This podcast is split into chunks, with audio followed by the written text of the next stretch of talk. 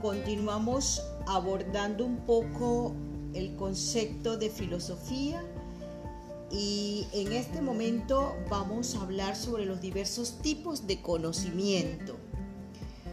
Es bien cierto que la epistemología es una disciplina filosófica que trata acerca de la teoría del conocimiento, la cual pretende descubrir todo lo concerniente al proceso del saber y los respectivos tipos de conocimiento, los que vamos a tratar a continuación. Empecemos por el conocimiento revelado. Se comprende por conocimiento revelado al conocimiento que proviene de un ser divino supremo, quien con su omnipotencia es quien inspira a ciertos hombres para que anuncien su revelación en forma permanente. Este tipo de conocimiento es aceptado mediante la fe. Claro está, apoyada por la razón y la experiencia. Este tipo de conocimiento es propio de los cristianos y también de los judíos a quienes de alguna forma se sintieron bendecidos por la revelación bíblica eh, de igual forma tenemos otro tipo de revelaciones eh, que podríamos llamar divinas, como las revelaciones de los musulmanes en el Corán y para los hindúes también lo encontramos en alguno de sus libros. Esto es lo que se conoce comúnmente como conocimiento revelado o conocimiento espiritual. Bien, pero existe otro tipo de conocimiento, y es el conocimiento fenomenológico. En este tipo de conocimiento eh, realmente podríamos decir que es un conocimiento descriptivo y analítico de los tipos de vida destinados a establecer de una jerarquía que no excluya ilegítimamente ninguno de los tipos esenciales que se han manifestado en el transcurso de la vida humana. O sea, cuando hablamos de un conocimiento fenomenológico, estamos hablando de un tipo de conocimiento totalmente descriptivo y analítico que respeta el orden jerárquico. También tenemos un tipo de conocimiento empírico. Este conocimiento lo tratamos aquí solamente desde dos perspectivas, la radical y la moderada. La perspectiva radical propone que no solo el conocimiento de la realidad sensible está fundado en impresiones, sino que también el conocimiento de las realidades no sensibles, tales como los números, las figuras geométricas y en general todas las ideas eh, que son y pueden ser abstractas. Por su parte, la perspectiva moderada considera que el conocimiento se halla en las impresiones sensibles, o sea, en tanto que no solamente es lo que se percibe, sino también es aquello que se siente.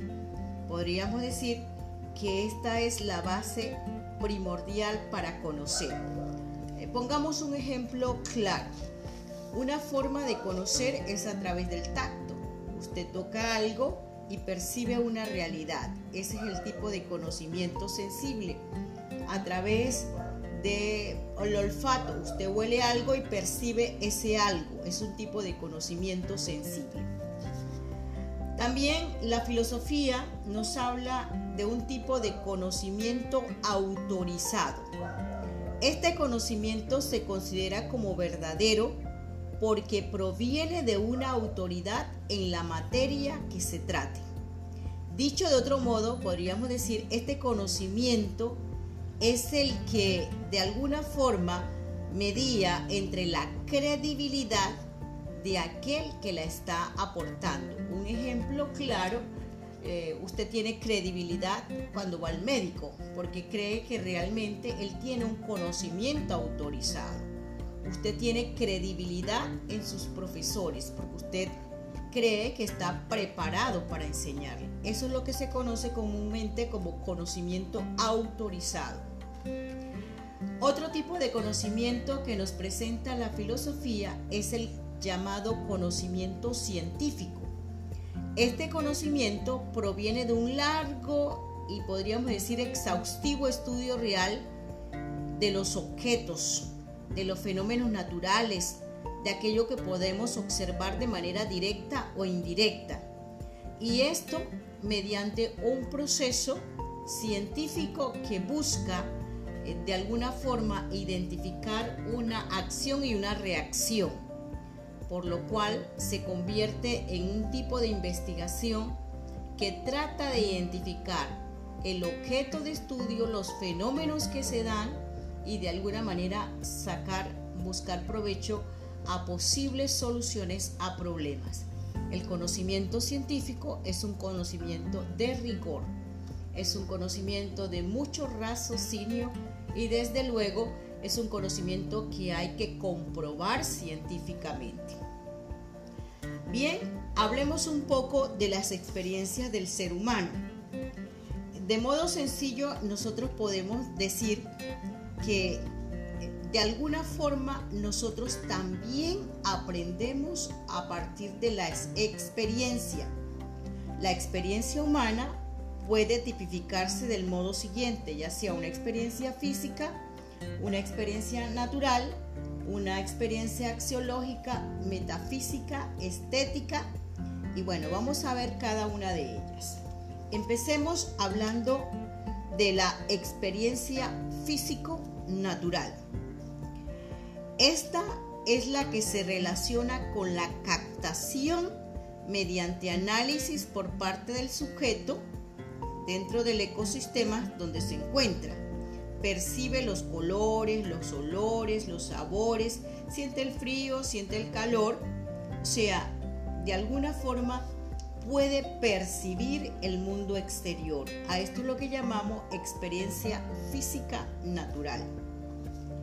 Por otra parte, podríamos hablar de una experiencia nociológica.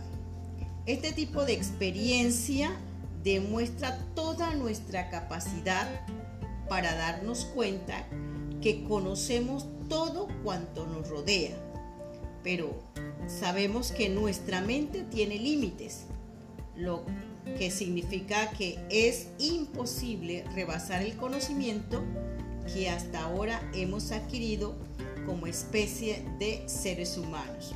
O sea, esta experiencia mm, de alguna forma nos puede demostrar que siendo humanos podemos percibir el mundo, pero de igual forma, de forma limitada. Otro tipo de experiencia que nos presenta la filosofía es la experiencia axiológica. Quiero detenerme aquí porque creo que es una de las experiencias más emocionantes del ser humano. El ser humano es un ser que valora todo lo que es y lo que le rodea. Podemos decir que él percibe sus cualidades, él se estima a sí mismo, él es capaz de recibir y percibir también eh, todos los valores. Cuando hablamos de la axiología, estamos hablando del estudio de los valores.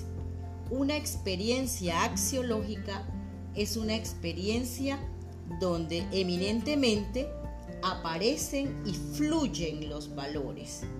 Quizás una de las experiencias que más requerimos en el ámbito de la sociedad. La experiencia axiológica, que se vean, que se demuestren y que se vivan los valores. Otra de las experiencias que nos eh, muestra la filosofía es la llamada experiencia metafísica.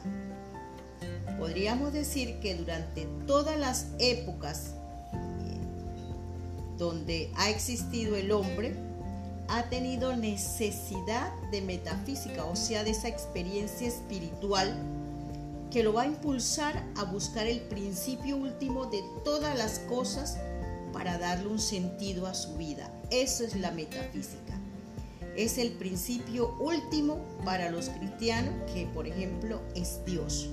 Sea, es aquello que le da sentido pleno a su vida. Esa es la experiencia metafísica. También existe la experiencia estética. Mediante esta experiencia, el hombre se relaciona con la belleza, la estética que se encuentra en cada ser integrante de la existencia humana puede ser objetiva o subjetiva. Por eso, frente al concepto de belleza, lo que para uno es lindo, para otro puede que no.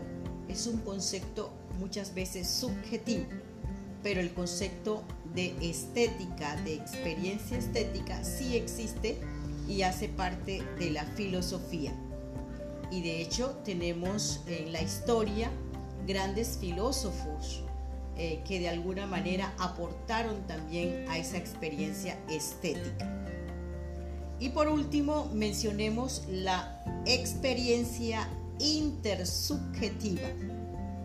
Esta experiencia que introducen a la filosofía eh, o que de alguna manera busca ubicar la filosofía social y la política, es aquella que de alguna manera busca que el hombre se relacione con otros seres humanos. Busca que aporten sus ideas, que puedan enriquecerse mutuamente y de alguna manera que puedan generar nuevos conocimientos. Bien, con esta, eh, estos temas que hemos repasado en el día de hoy, podemos tener claridad acerca precisamente de cuáles son los diversos tipos de conocimiento y las experiencias que se dan dentro del ser humano. Nos vemos en el próximo tema.